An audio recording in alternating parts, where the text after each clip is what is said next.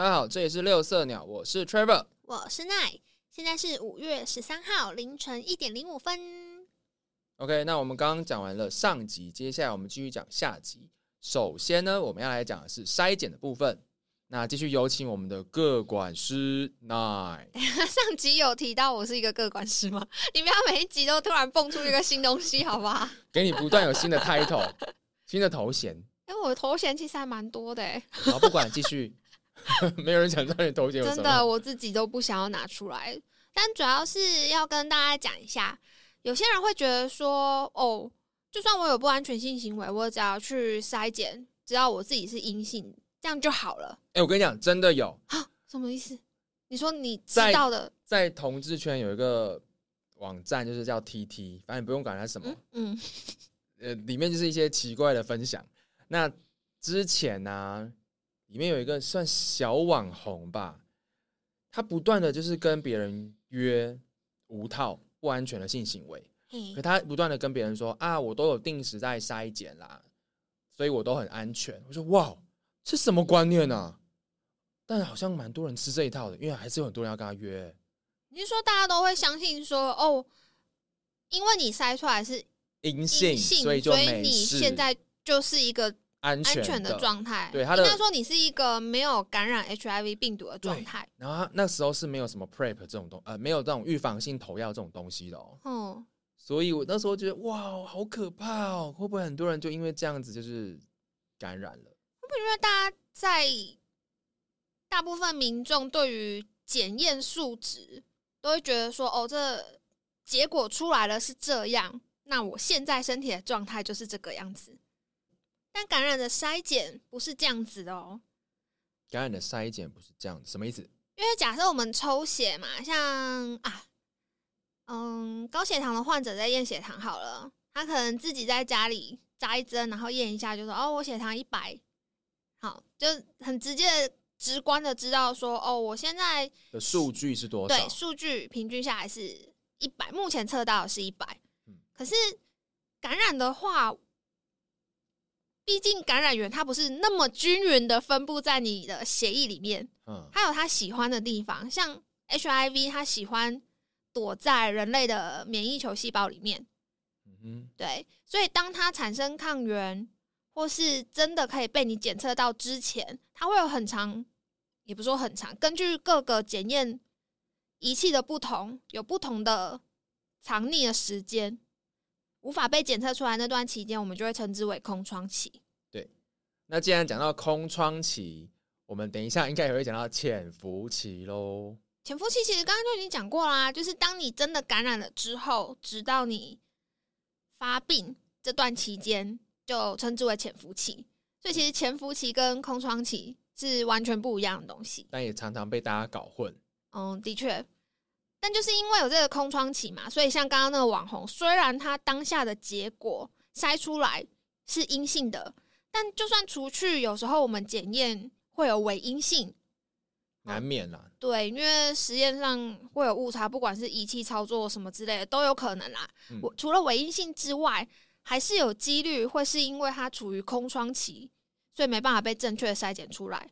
好，就算他当下抽血，或者是他自己做快筛筛出来，既不是伪阴性，是真的是阴性好了，那也只代表他抽血的那个时候的状态状态，对并不代表说，假设那我今天抽完了血，确定是阴性之后，我明天去玩的后天我还是阴性，还是阴性，对呀、因为你没有办法确保说你现在呃或者之后跟别人玩的那一个人，他到底有没有带源。而且除除非你真的是筛完之后，你都没有再暴露在感染风险之下，你才能说我一直维持在阴性的状态。嗯，对啊，没，错，不然你就是重复暴露在 因为你就是在呃，刚你刚你刚刚讲状态是，我检测完我是 OK 的、健康的，但我没有再接触到其他的，应该说我没有暴露在危险之中，所以我就可以确保说啊，我现在真的是阴性安全的。嗯，可是对男性来说，不可能都完全没有从事性行为，而且针对男性吗？嗯，男性通常需求比较大啦，女生我知道，应该说我看文章、看网络上的影片，都会有人很大方的承认啊，我需求很大啊，需求很多啊，怎么样怎么样。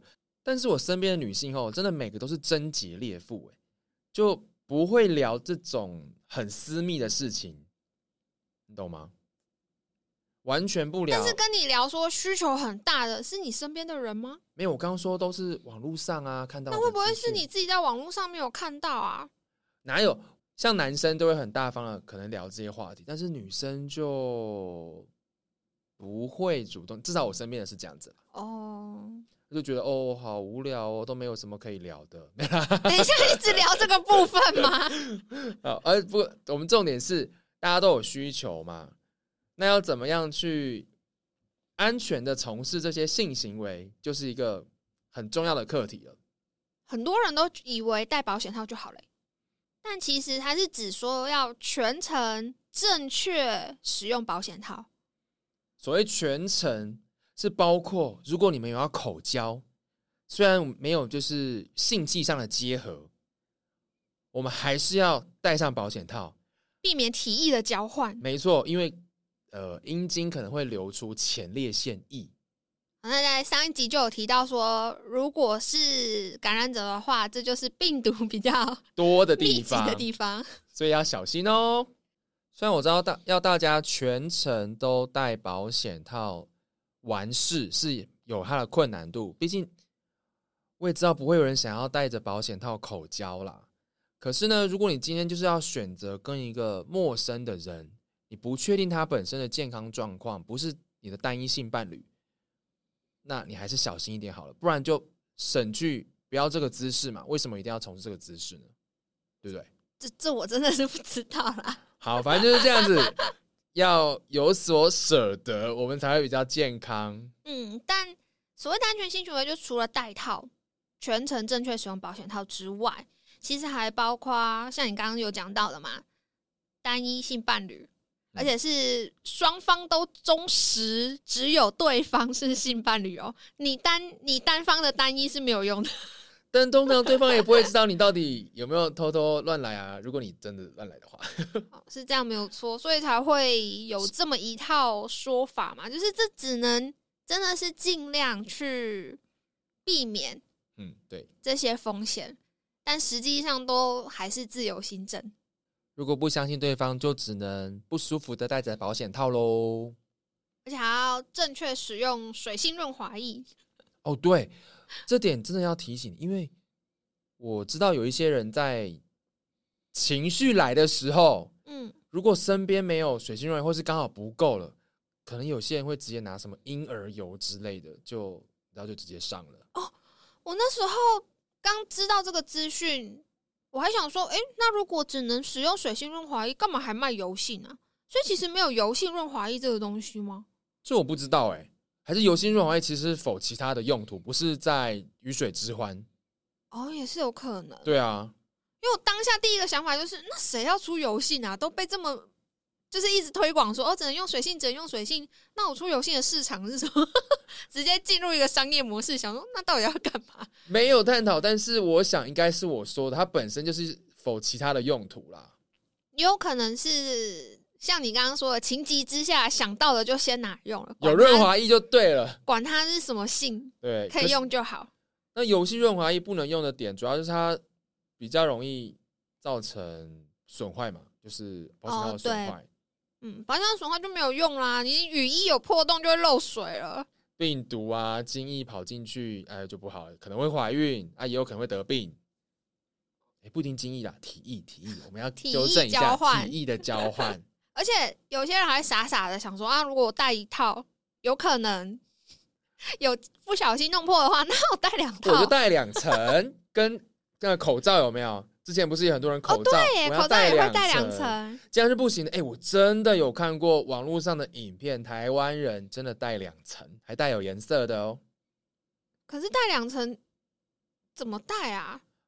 我也不知道，很厉害。可是保险套听说是真的有 size 之分的啦。哦，所以可以先带小的，然后再带大的这样子。嗯，因为我想，我的想象里啊，是如果已经带上一个滑滑的东西的话，我还要再用另一个滑的保险套再套上去，感觉是一个很高难度的事情哎、不知道，没想过，也没有没有做过。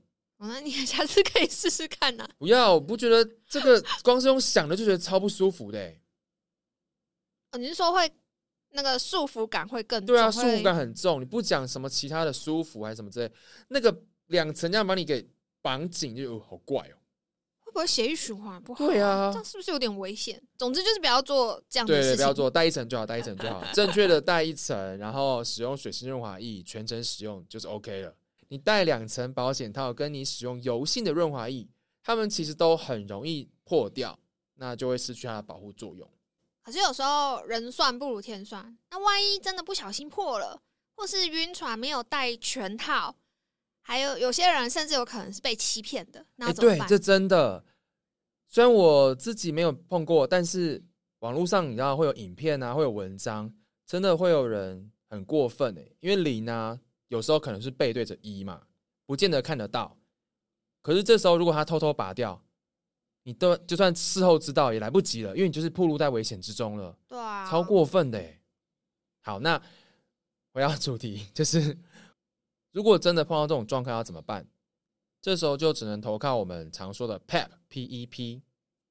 暴露后预防性投药，也就是指说我暴露在感染风险之后，经专科医生在七十二小时之内评估有需要做的预防的投药，避免感染 HIV 病毒。而且这个使用啊，是越快投药效果是越好的，所以要尽早，而且也才七十二小时，一定要很早的，黄金七十二小时黄金，七十二小时。但如果你一旦确定要执行 PEP，也就是投药之后，你真的要乖乖走完二十八天的疗程哦，不然有可能因为你没有按时吃药而感染。那像我们刚刚之前有提到嘛，HIV 病毒它本身很容易突变，对，很容易突变。如果你是不乖乖按时服药，感染了，那万一你感染的病毒因为这样子而产生突变的话，你又很难去用之前所讲的一天一次、一次一颗的那个处方，直接跳到后线用药，对，会很辛苦哎、嗯你可能一天要吃好几颗药，对控制上来就更困难，而且药越多，你有可能面临的副作用或者是其他过敏啊，它的风险就越高。你的药物选择少了，那如果你本身又有其他状况，就会又又更尴尬。嗯，既然讲到铺路后预防，那就不得不说有铺路前预防，前后都帮你包办掉了 就是所谓的 PrEP，，P R E P，嗯就是只说当确定你本身，哎呀，应该是说这两种预防，既然是预防，首先先决条件就是你本身，一定是阴性的，然后医生问诊，那检验评估说你有没有感染艾滋病毒的风险，或有没有需要定期稳定持续服用这样子的药品。就是有些人可能是固定每天吃，有些人是有需要的时候才吃。嗯，毕竟在大部分的情况下，这是给那种血亲相异型的伴侣使用。所谓的血亲相异，就是呃一对夫妻啊，不应该是说一对伴侣，哦、有一位是 HIV 的感染者，那另一位截至目前为止都还不是，应该说他检验报告都是阴性。嗯嗯，那在为了保护这个尚未感染的人的情况下，又让他们两位能够维持良好的性生性活，对性生活，就会采取这样子的方式。但即便你是天天 on pre，虽然它可以有效的预防艾滋病，的传染，嗯，但它无法帮助你抵抗其他性传染的疾病。毕竟我们性病不只有艾滋病，大家不要只把焦点放在这身上，还有梅毒啊、淋病之类的。HPV 啊，对啊，人类乳头病毒，大家都会记得去打 HPV 疫苗，但每次都还是会把它排除在外，很容易很容易被遗忘吗？这个东西？会不会大家觉得只要我有打疫苗，我绝对不会感染到？可是你已经打了这么多年的流感，但还是一直在感冒，你还在相信这个？流感会跟你说，你每年都要打，因为每年的毒病毒株流行病毒株不一对样，不一样。可是如果你打 HPV 的疫苗，他就跟你说，哦，你的保护力好像多少八年还是九年，是不是？还在做更多嗯研究，所以它这个数值可能会在变。还会跟你讲说哦，依据每个人体质不一对对，样，还有体质这哦种东西，可是至少你会觉得，哦，还蛮多年的底有多少人打完疫苗之后还去检验说，哦，我身体里面到底有没有这个疫苗，有没有这个保护力？应该没有人吧？我从来没有想过要检验这种。可是像我就很衰哎、我的体质是怎么打都不会出抗体的人。像我 B 肝的疫苗，我有印象以来我就打九剂哎，哇塞，九剂以上一定是以上，因为你小时候就打了三剂，然后到现在都没有，所以我也不知道我打 COVID 1 9到底是在打心酸的还是什么。搞不好你打了真的也没有效哎。然后有可能啊你以为你自己有保护力，我一直都不觉得我自己有保护力，我重申，我非常有这个自觉。OK，哦，所以你因为你个人体质比较特别啦，一般人应该理论上都会或多或少有保护力。但我希望大家把它当做是一个有保，那也不是说有拜有保佑，但就是它可能有几率不然就是把它 cover 想你。想成是我们的免疫力提升了，但是不见得说你一定不会对感染到。总之就是不会有百分之百这种东西啊，哪有这么好？对，医学上绝对不会有。这唯一可以百分之百确定的是，就是不会有百分之百这件事，超级饶舌。但事实上就是这样子，CDC 上面都可以直接告诉你说，你按照医师的指示，正确的服用药品，让体内有足够的药物浓度，就可以高达九十以上的保护力。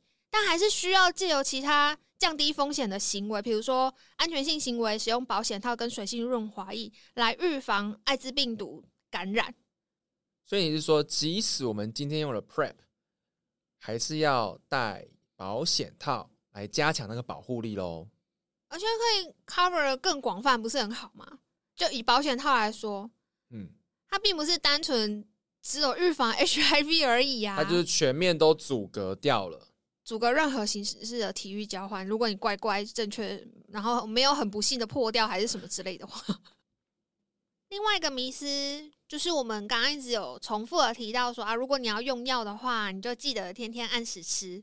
但真的只要按时吃就好了吗？什么意思？就除了按时吃之外，它药物本身它可能会有许多，比如说食物跟药物的交互作用。哦，像以 HIV 的药品，现在目前第一线的抗病毒药品来说，有些是没办法跟含钙离子或是那种二价阳离子就是胃药常常会出现的成分。对一起使用的，因为它会可能让它螯合，然后这个药品就失去它的效果。啊，对啊，还有乳制品那些也有可能会有这些对啊，有些所以其实蛮麻烦的。还要跟有油脂的东西，比如说有热量、油脂的东西一起吃，它可能吸收效果比较好。那另外还有要空腹吃的，所以其实每个药品它有 它有它自己的特性。对你除了真的每天都要记得吃药之外，药袋上面写了什么，药师跟你讲什么，或是你自己额外还有在使用哪些品药品的品相，它可能不是那么直观，就是说哦，这个是像我们刚刚讲的嘛，啊什么胃乳片啊，还是胃药那一种隔开就好。还有可能是其他形式的交互作用，这是什么意思？我一直不太懂。其他形式的交互作用有可能是代谢啊，或是影响到你的分布啊。哦，哦，就是我们以药师的身份来说，就是比较专业的部分。也是平常的药物好像比较少去探讨到的。毕竟那些药品我们在审核的时候都比较熟悉了吧？那如果有些有疑问的话，基本上你就反正你就是带着你的东，你想要问的问题，或者是你的药品，直接去找你医疗院所的药师或者你信任的医疗人员，他们应该都可以提供你专业的协助。还有自己的主治医师吧？医师如果要跟他讲药的话，他会花很多时间呢、是怎样？我们的时间不是时间，是不是？不是他一个人要 cover 六十个病人呢、哦，如果他要看一个诊的话，他是的，他最好。是有半小时在那边跟你讲解药物要怎么使用，什么东西不可以跟什么东西吃。不过照这样子来说的话，你看哦，因为每个人都有每个人自己的生活方式、生活习惯、饮食习惯以及用药的状况。嗯，那刚刚讲到很多药物的特性都不一样嘛。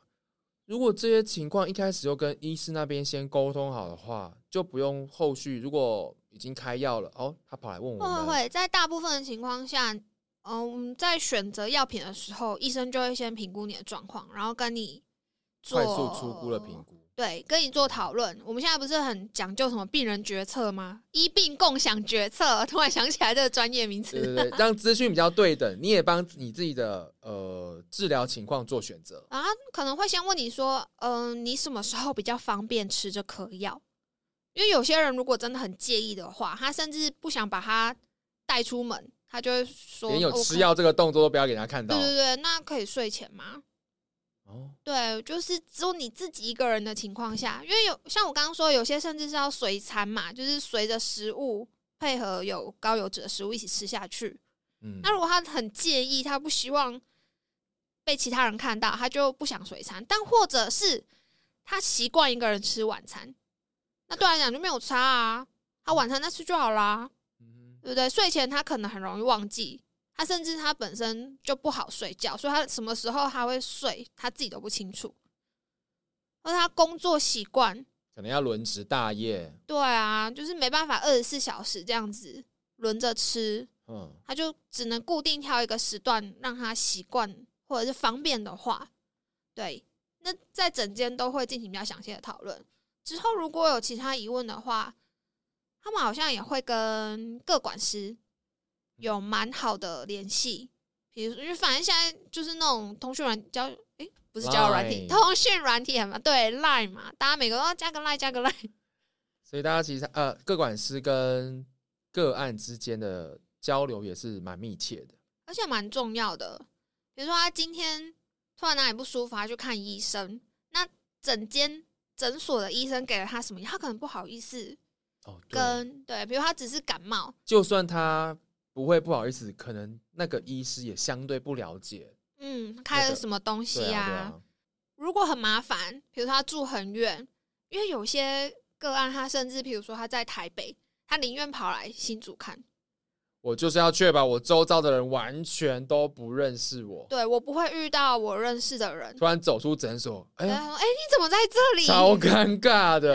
呃，我感冒来这边 看医生，对啊，那可能就相对不方便跑来问药师。